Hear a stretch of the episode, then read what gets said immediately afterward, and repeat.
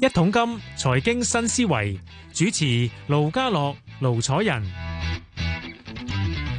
下晝嘅四點四十分啊，歡迎你收聽《一桶金財經新思維》。你好，Jasper，係盧兄你好，大家 好。中秋節愉快啊！係真係唔敢講快 樂嘅，大家話都幾快樂啊，都好快樂嘅。而家呢翻因為就係、啊，次次都係咧。舉個例即係上一轉我咧，即係我可以同你跌千五點，然之後同你彈翻二百嘅，跟住就又嚟翻一千，係跟住今日又彈翻百零，係即係係咁上下貨色啦，真係好快樂啊！好 真係快就落翻去已經。啊我諗啊，今日咁啊，Jasper 上嚟都好多嘢講嘅。啊，呢、個恒喂恒大，我今日睇翻啲貨幣咧。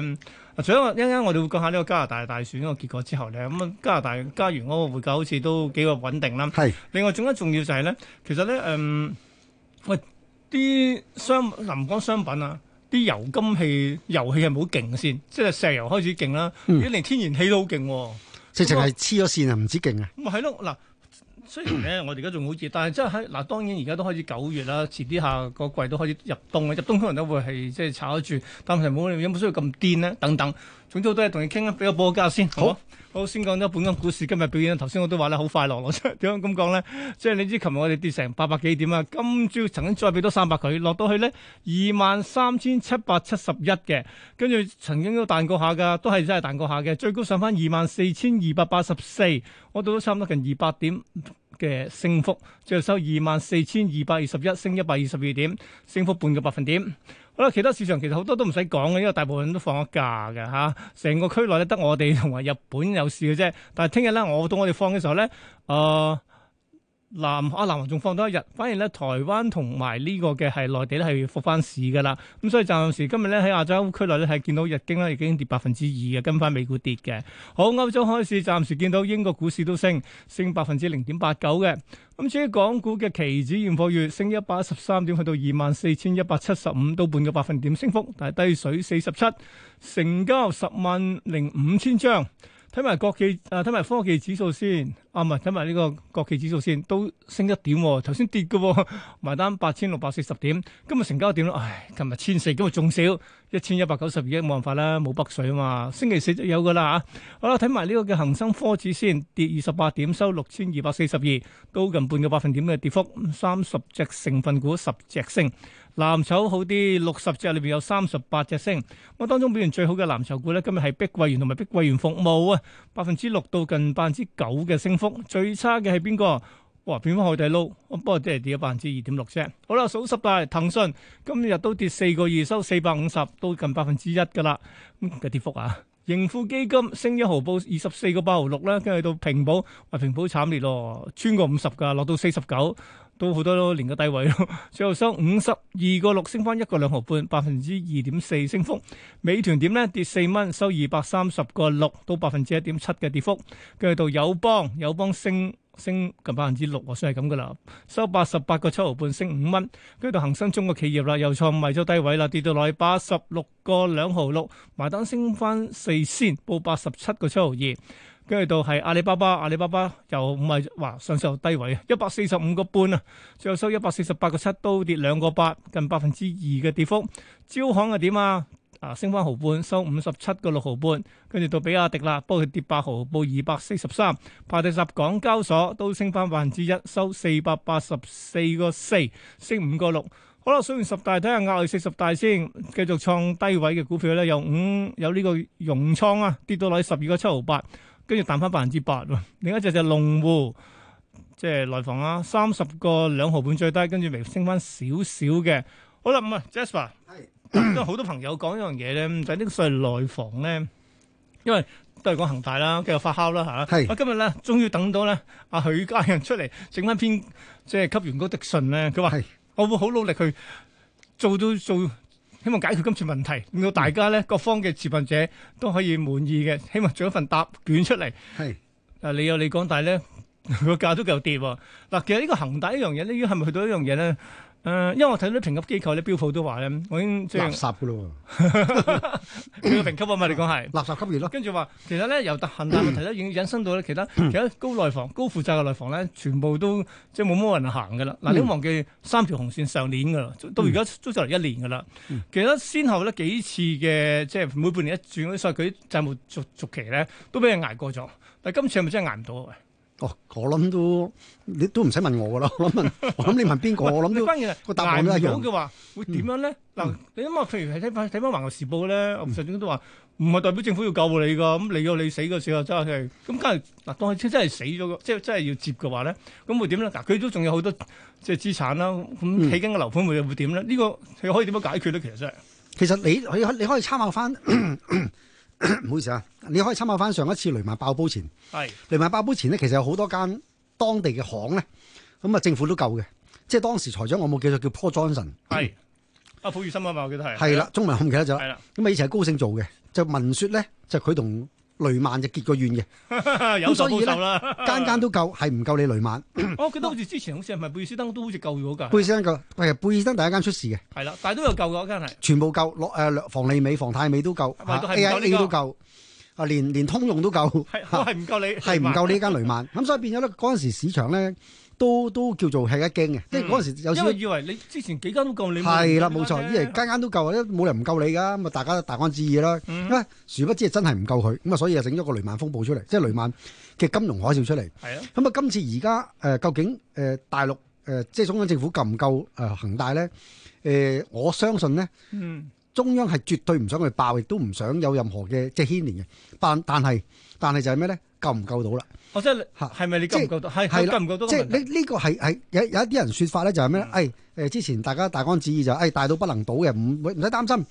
誒、恒大一定冇事嘅，中央實實出手救嘅，咁呢個咪去到而家好多人拗所謂嘅道德風險問題咯。所以大家都大安旨意，喂，以為中央實救嘅，誒、嗯，買嘅繼續買，賣嘅即係賣債券嘅繼續賣，咁所以變咗咧就大家一廂情願，但係中央一路都冇表過態。係好啦，而家咁嘅情況，你話中央其實佢唔係唔想救我，我覺得就算佢想救都好咧，有心無力，一個太恐怖啦個個個嗰個金額。嗯哼。咁啊，同埋而家唔係一間內房出事啊唔係最嘛，慘一樣嘢咧，佢哋話咧嗱，佢好多美元債咧，出係邊啲街即係出邊境外投資者買咗喎，我啲都出擔心喎，因為喂喂，原先諗住你到期還還唔到，我又要大幅度同我即係剪頭髮，哇！咁然之後我又可能將俾你扯咗落去嘅喎，會係誒會啊！我諗相信而家誒好多嘅誒嗰啲嘅投資者咧，嗯誒、所謂買咗嗰啲理財理財產品咧，所謂理財產品其實就買咗恒大啲債券啫。係咁啊，而家其實好多都收唔到錢嘅，好多都違咗約嘅。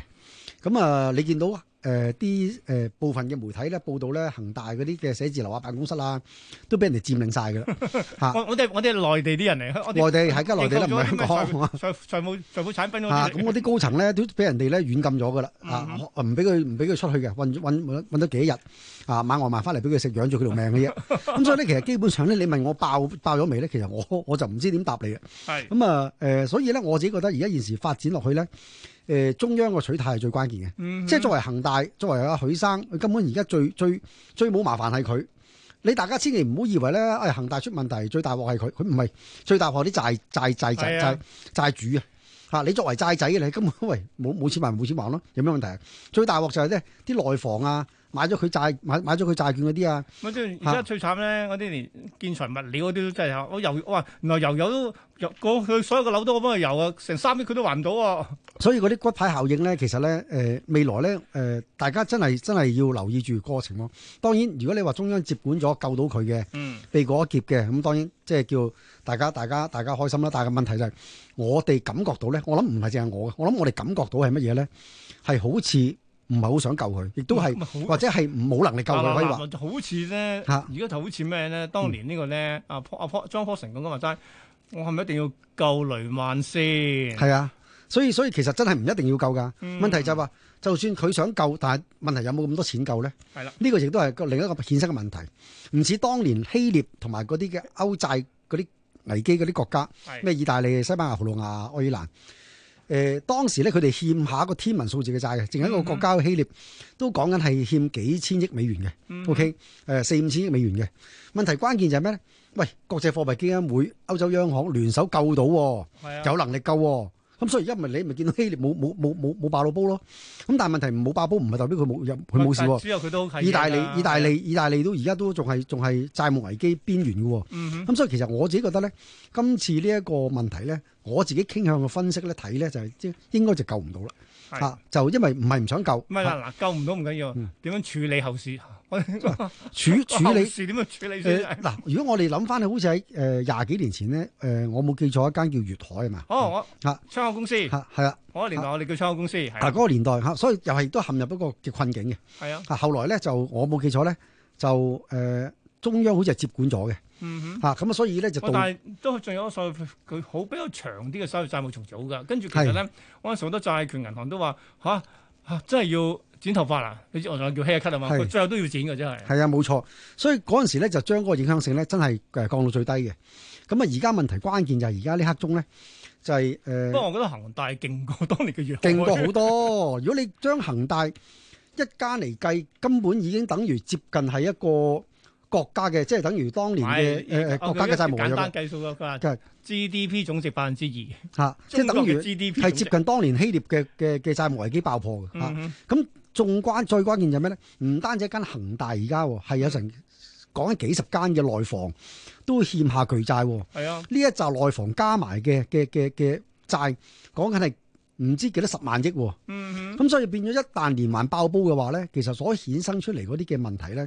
其實真係我都不敢想像，因為我都未經歷過咁大大大咁大嘅災難可以話。係啊咁所以究竟誒嚟緊發展落去係點咧？誒、呃係令人不安，係好不安嘅，呢個係事實嚟嘅。嗯哼。咁啊、所以變咗大家一定要真係誒誒綁好安全帶定唔綁安全帶嗱。其實即係曾經我聽過一個前輩講咧，其實喺呢啲咁高風險嘅情況下咧，嗯大家千祈唔好綁安全帶。點解唔咧？講安全帶嗱，你個定義係點咧？即係意思佢意思思就係話唔好綁安全帶，點解？要除安全帶隨時跳車 啊！你綁住安全帶同架車一齊撞啊，係咪係先？咁，如果大部分好似喺隔離睇緊嘅啫喎。明知架車就嚟撞啦，係嗱咪一先？嗯嗱你嗱，明知有車撞，即係嗱，即係避免車禍人亡，梗係唔好嚇唔好即係參與其中啦。即係第一，我哋已經唔應該參與恒大嘅嘢啦。更加重要就係而家連相關舉個例，呢排咧屌俾佢坑嘅內房都唔好搞啦，跟住物管又唔好搞啦。係最慘人家好咗，啲銀行借錢咁點咧？啲內銀啊，係啊，內冇錯銀又點咧啊，係啊有有啲銀行真係跌跌到趴趴喺度，真係。嗯哼咁所以變咗，其實基本上嗰個連鎖反應咧，其實陸陸續續咧都浮浮浮即係啊得返個結現論啦兼浮現即係中港股市暫時避一避咯。嚇。咁啊，同埋唔止唔知股市啊，樓市都係 嘅。即係我見好多廣告咧，我每日喺 Facebook 收到好多廣告咧，嬲我買大陸樓我聽到你話而家驗樓係用咩 VR 做，啊，所以所以內地樓我算都罷要，啦。係我諗暫時都係避一避先。好啦，嗱呢個我哋唔再再講啦，跟住講下呢個啊加拿大先，咁啊杜魯杜魯多又啱啱好險勝，即係佢繼續可以執政。咁係睇翻加元先，加元呢期都 O、k 都冇冇喐到一點二七咁上下啫。喂，但係其實嚟緊咧，嗱佢話咧，即係話咧，佢有叫杜魯多嘅即係演說就話咧，即係而家選民揀咗，我哋繼續去希望可以走出疫後。嗯咁、走出疫後，咁其實佢都而家都真係疫情過後，走出疫後跟住會點咧？但係跟住而家大大部分喺走出疫後呢個過程裏面，都要講再分配嘅，因為我哋揞出真係揞咗好多錢出嚟喎，即係做咗好多。即係呢個開支喎，要收翻稅或者做其他嘢噶喎。咁嗱，嚟緊家園會點先？我哋覺得加元其實睇一樣嘢咧，我諗第一樣嘢咧，大家最關心就係杜魯多而家叫做險勝，誒、呃繼續都係一個弱勢政府咯，可以話。咁問題關鍵就係話，而家大家個焦點反而未必喺加元度，個焦點就落咗加拿大樓市，因為而家佢好或者係在野嘅嗰個保守黨輸咗個撈，其實所有嘅參選嘅政黨咧，都大家同一口徑嘅，冇冇冇異議嘅，就係對付個樓市，因為當地嘅樓市咧你就講係同。加拿大多加拿大樓市就嗯同內地樓市就啱就一個天一個地啦。加拿大嘅樓市咧就升到癲咗喂，OK，好似係唔係嗱？除咗本土人有需要剛性需求之啦，係境外人買到買買起咗佢喎。炒起晒啦，即係係啊大家大家都明㗎啦。我哋香港經歷過即係美國放水 QE，咁啊當時香港嘅樓市被炒起，咁而家加拿大好好多地方都 QE，嗯哼咁啊當地嘅樓市咧，當地啲投資者啊、炒家啊就就有樣學樣，哎你放水啊啱啊，最受惠就係樓市啦，哇！嗯哼誒、呃我根據睇翻啲地產代理嘅數字講咧，就係、多倫啊，唔係多倫多，温哥華地區普遍係升咗四成，至到四十四個 percent，四成四，都係四成幾啦。過去十二個月喎，唔係啊係過去唔係唔係過去十二年喎，嚇過去十二個月啫，就已經升到咁癲啦。嗯咁、所以咧，而家杜魯多上台咧，就一連串嗰個嘅樓市嘅打擊措施咧，就即將會出現㗎啦。其中咧就唔俾境外人啊，即係外地人咧，冇加拿大籍嘅人咧，嗯就買樓兩年。啊，咁啊會收空置税，空置税咧包括埋啲地都要收。或者雖然假如我境外人，我咁我去我真係要移居去加拿大，我都要買樓啦。你唔俾我買你啫。你有值咪得，你有入咗值，你買到樓咯。哦，但係而家好多人都先買定先嘅喎。你所以而家你買咗先嗰啲冇問題咯。如果你未買嗰啲，咪而家未買唔到住咯，你要兩年後先買咯。哦 Sorry 啊，咁所以問題就係誒誒對個樓市，我相信咧會有個嘅起碼嘅冷卻作用先，嗯哼甚至乎有個嘅調整。咁所以我自己覺得咧，誒、呃好多人就問啦，就問我好多問題就係咩咧？佢哋就唔係想買加拿大樓，佢係想係加拿大元啫。咁買啊家。園係啦，咁啊加拿佢話加拿大樓市如果真係調整嘅話，嗱、呢個就冇乜爭議啊嘅，即係大家都覺得加拿大樓市咧係有調整嘅嘅嘅可能嘅。嗯哼但係問題加拿大樓市調整係咪會拖累加元嘅表現啊？呢、個咧就值得商榷。我諗下先啊，其實好多人加完好多時候咧，佢都近美金啦，梗係美金強佢都會嗯強。仲有就係誒資產有價喎呢期，佢啲即係石油啊到其他嘢都 OK 嘅喎，所以理論上佢應該穩打穩紮喎。係啦，冇錯。所以咧，我哋分析加元咧就唔能夠單一用加拿大樓市嚟緊會調整，就所以加元會調整。嗱，當當然加，我覺得加元唔排除會調整嘅，因為始終美金都係而家最近嘅強勢。係咁啊，加元大真係跌嘅話咧，係未必係因為個樓市。咁啊，況且咧，油價咧都叫硬淨。有一樣嘢咧，最令我咧誒唔敢好睇睇好淡加元嘅其中一個原因咧，誒、除咗油價啊都硬淨。誒、之外咧，仲有個 point 就係咩咧？既然加拿大個樓市咁熾熱、咁咁咁火熱，加拿大央行嘅角色咧就要降温啦，為樓市係嚇。啊咁、加拿大要為佢降温，自然一個一一一個方法就係加息嚇。啊咁、所以變咗一加息咧對樓市係不利喎，但係對加元咧有利喎。係啊，嗱，所以變咗咧，你諗下啦，咁啊，究竟而家究竟其哋一個家子咧，哦，原來加拿大樓市嗰個問題咧，會衍生咧，就係咩呃咧？誒誒誒誒，樓價會影跌，嗯響佢貨幣政策。咁但係咧，從而其實係冇錯啦，亦都會影響到佢收緊貨幣政策，所以變咗一個利淡一個利好，咁所以家子咧就變咗喺呢個因素下咧，就叫做咧就打個和，冇嗯冇嘢好分析。咁所以其實我自己覺得咧，最終個家子咧，大家咧應該都係聚焦翻嚟緊嘅美金走勢。係同埋咧就係嗰個油價呢兩個環節咧，我相信咧係會主宰住嗰嗰個家子嘅。誒、喂，咁一點啊二一點二七萬買得過先。